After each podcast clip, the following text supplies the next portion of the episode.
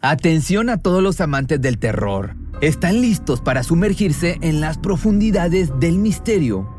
Pues les presento Archivos Perdidos, el podcast que explora las historias más escalofriantes de México. Archivos Perdidos no es solo otro podcast de horror, es una experiencia única que te lleva de la mano a través de historias como si estuvieras ahí mismo, viviendo los eventos junto con los protagonistas. La producción del podcast es impecable, con una narración cautivadora, efectos de sonido envolventes y una música que te sumerge en cada narración. Y si has vivido algo inexplicable, envía tu historia al correo archivosperdidos.genuinamedia.com y únete en este viaje a lo desconocido. Y no olvides también seguirlos en Spotify y Apple Podcast para no perderte ningún episodio. En resumen, si eres un amante de los misterios y las historias intrigantes, Archivos Perdidos es una adición, un complemento obligatorio a tu lista de reproducción. You know, here's this guy going around picking off these kids. I can imagine how other parents, even if your kid's gone for an hour, I can imagine how they must feel. You know, that's probably the, one of the last things that you ever think about, that somebody would take your daughter. It seemed like everywhere I went, there were people out in the woods looking for that little girl. It's no question if we were going to find her. De niños, el miedo lleva distintos nombres. El coco, el cuco, el hombre de la bolsa, el hombre del saco, pero ¿Qué pasa con nuestras pesadillas cuando se vuelven realidad?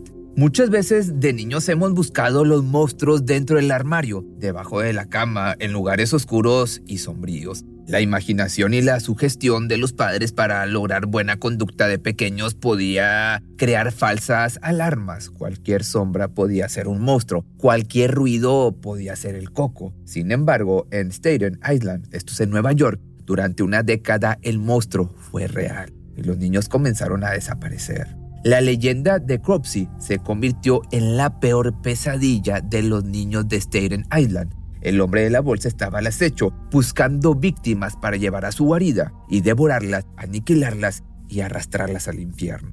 ¿Acaso Cropsey era una persona real? El terror personificado en carne y hueso. ¿Ustedes qué leyendas creen verdaderas? Pues bueno, esto te lo leo en los comentarios. Pero por hoy vamos a hablar de Cropsey.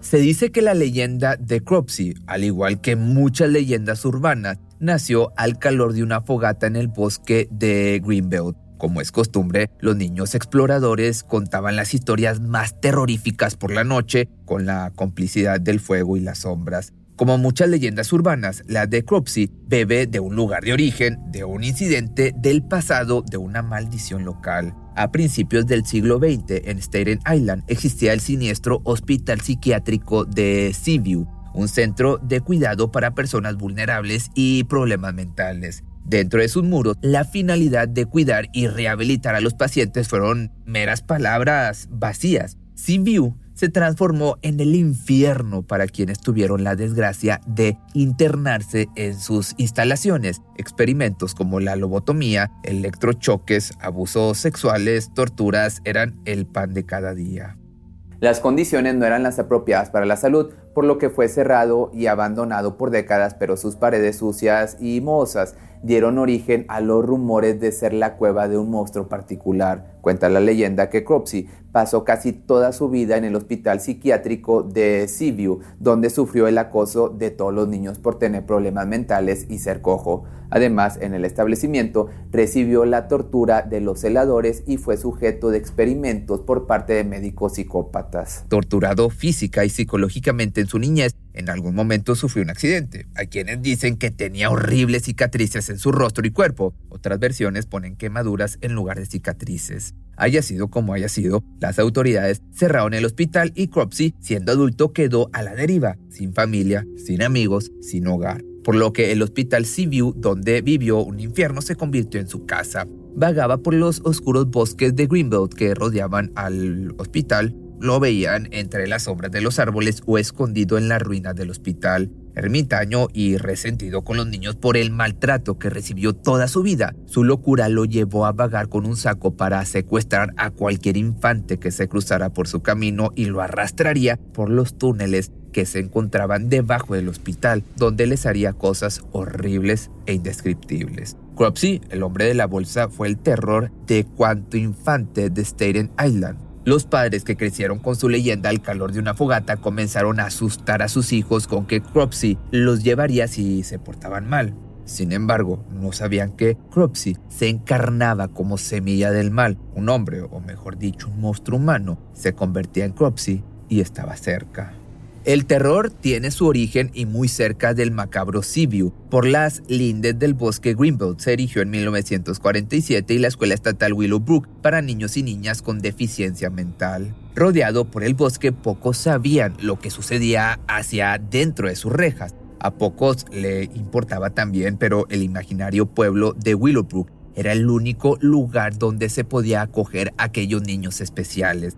Pero pronto la sombra de la maldad se ciñó sobre el establecimiento. Corrieron los rumores de experimentos médicos en los niños, los que fueron comprobados. Médicos siniestros y sin ética durante una epidemia de hepatitis inocularon con el virus a niños sanos. La prensa y la comunidad quedaron horrorizados con estos procedimientos inhumanos sobre estos niños indefensos ante el mundo. Sin embargo, una vez pasada la tormenta y con castigos a los culpables, muchos pensaron que las cosas habían vuelto a la normalidad y nada era normal en Willowbrook y en la década del 60 otra vez fue centro de una noticia macabra. El lugar fue denunciado por un hacinamiento desmedido con casi 6.000 niños que convivían entre la suciedad y enfermedades. Además, guardias y médicos abusaban íntimamente de los pequeños y también los hacían sufrir. El senador y hermano del presidente Robert Kennedy visitó el lugar de hecho y con mucho tino declaró es un nido de serpientes. En ese nido la peor serpiente se llamaba Frank Rushan.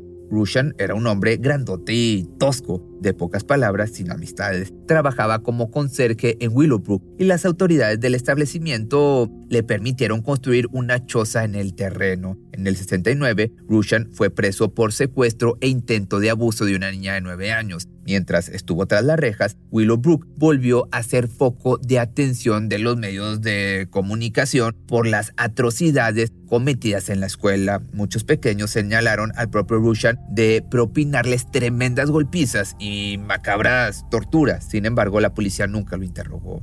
Al salir de prisión, se cambió el nombre por el de Andre Rand, pero en el fondo seguía siendo el mismo monstruo. En realidad, se convirtió en un monstruo mucho más aterrador. Por la presión de la comunidad, Willowbrook fue clausurado y cerró sus puertas en el 72. Andre Rand no tenía dónde vivir y las autoridades le permitieron mantener su choza. Para muchos obviamente debía estar tras las rejas, condenado como la mayoría de los empleados de la escuela. Por el día y más por las noches, se veía a Rand pasear por las instalaciones abandonadas y por los bosques que circundaban. Recogía objetos por el bosque y la escuela y las coleccionaba. Hablaba solo, mantenía conversaciones con seres imaginarios, incluso lo escuchaban reír a carcajadas o gritar insultos a viva voz.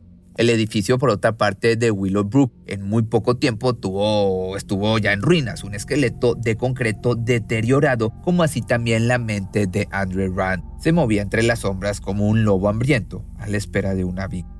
En 1972, a los pocos meses de ser puesto en libertad, se denunció la desaparición de Alice Pereira, de 5 años. La pequeña jugaba en el vestíbulo del edificio donde vivía y la última vez que la vieron estaba en el parque. Algunos testigos descubrieron en las cercanías a un hombre grande y sospechoso. Era André Rand, fue interrogado por la policía pero liberado por la falta de pruebas. El hombre del saco quedaba en libertad, pero ¿qué pasó con Alice? Pues bueno, solo él lo sabía. Por muchos años se recluyó en la oscuridad del ruinoso Willowbrook hasta que su nombre volvió a aparecer en un informe policial. Holly Ann Hawks, de 7 años, y su amiga fueron a una tienda a comprar cuando André las abordó con su auto y platicó con las niñas. Holly se subió al automóvil del extraño hombre, su amiga la vio alejarse. Obviamente no sabía que iba directo al mismísimo infierno. Después, en el 81, Holly nunca regresó a casa. La intensa búsqueda fue dolorosa y sin resultados satisfactorios, y a pesar de que varios testigos vieron a la pequeña en el auto de Run, la policía nunca lo interrogó.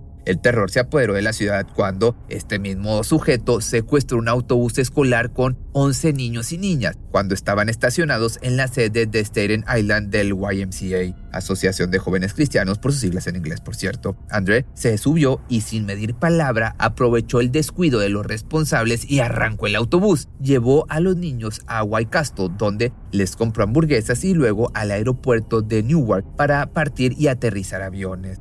Y por esto el hombre del saco, Rand, solo pasó 10 meses en prisión porque los niños no fueron lastimados. Luego salió de cárcel el 2 de agosto de 1983 y el 14 del mismo mes se denunció la desaparición de Jackson de 11 años. Fue vista por última vez saliendo del hotel donde se hospedaba con su familia. Salió a comprar comida y nunca más regresó. Rand fue interrogado por la policía pero fue puesto en libertad por no haber pruebas ni presentarse cargos. Un año después, en el 84, ahora desapareció Hank Gaforio de 22 años. El joven tenía deficiencia mental. Muchos lo vieron en el Volkswagen azul de Andrew Rand. Muchos lo vieron hablar también en la autopista con Rand. Muchos lo vieron en una cafetería con este mismo monstruo. Nadie volvió a ver a Hank. Nadie encontró su cuerpo. Y como te das cuenta, el monstruo se alimentaba de la impunidad. El hombre del saco de Staten Island comenzaba a aterrorizar a la comunidad. Los padres presentaban la leyenda de Cropsey para que los niños fueran más cuidadosos y se portaran bien. Y de esta manera, el 9 de julio del 87 desapareció ahora Jennifer Schweiger, de 12 años y con síndrome de Down. La vulnerabilidad de la pequeña conmocionó a todo el mundo. Carteles con su foto llenaron la ciudad y otra vez Rand fue señalado. Esta vez, testigos lo vieron pasear de la mano con la niña. La policía lo interrogó y fue sometido a una intensa evaluación psiquiátrica de 30 días. 35 días después de la desaparición, el bombero George Kramer encontró el cuerpo sin vida de Jennifer. Estaba enterrado a poca profundidad en los terrenos pertenecientes al abandonado Willowbrook, a 50 metros de donde estaba la choza de Rand. Kramer, bombero jubilado, no solo encontró el cuerpo de Jennifer, también encontró la guarida del monstruo que venían siendo los túneles del alcantarillado de la escuela Willowbrook. Dentro de esa red interminable de túneles se descubrió el verdadero terror, prendas y objetos de niños y quizás lo peor de todo, garabatos y dibujos en las paredes hechos por Rand. Los dibujos causaron temor a las autoridades, se podían ver los cuerpos en partes, asesinato, todos estos eran niños dibujados, pero lo más macabro era la figura que protagonizaba los crímenes, un hombre alto, desfigurado, con unas cuchillas en lugar de man. Junto a los dibujos, en letras demenciales se leía Cropsy matará a los mocosos, Cropsy destripará a los pequeños hijos de puta, Cropsy les arrancará los ojos y el corazón. Especialistas apuntaban a Rand de terminar con los niños en alguna práctica de satanismo. Rand, por su parte, y como suele suceder, juraba ser inocente. Decía que el culpable de esas desapariciones y crímenes era Cropsey, que hablaba con él y le tenía mucho miedo. Decía que Cropsey estaba desfigurado y vivía en los túneles. Él le llevaba comida y hablaban. Sospechaba que era el culpable de las desapariciones, pero sabía que nadie le creería. Durante el juicio finalmente lo describió como de dos metros de altura, rostro desfigurado por cicatrices y quemaduras, un garfio en lugar de mano o un gancho. Dijo aparte que Cropsey tenía dificultades para hablar y que arrastraba un pie al caminar. Y como te digo, sostuvo por mucho tiempo su inocencia. Sin embargo, las pruebas eran contundentes y en 1988 fue condenado a prisión por el asesinato de Jennifer y aunque no admitía sus crímenes, muchos compañeros de celda aseguraron que Andre Rand llegó a compararse con el asesino en serie Ted Bundy. Bundy y yo somos parecidos en muchos aspectos. Ambos usábamos Volkswagen. Lo de Bundy eran las mujeres, lo mío son los niños. ¿Crees que la policía podría darse cuenta de eso? El hombre del saco solo fue condenado por un homicidio y en el año 2004, ante el peligro de obtener la libertad condicional, fue enjuiciado y hallado culpable de la desaparición y asesinato de Holly Ann. Saldrá en el año 2037 cuando tenga 93 años, si es que llega, y otras víctimas esperan que se haga justicia en su memoria. Quizás el hombre del saco vuelva con sed de venganza y la leyenda de Cropsey sea vivida en carne propia una vez más, pero pues de aquí a que tenga 93 años o que salga falta mucho tiempo. Igual, si te gustó este video, déjame tus comentarios aquí abajo y recuerda que los puedes encontrar en todas las plataformas de audio y si lo escuchas por Spotify o Apple Podcast, me sería de mucha ayuda si me dejas una buena calificación.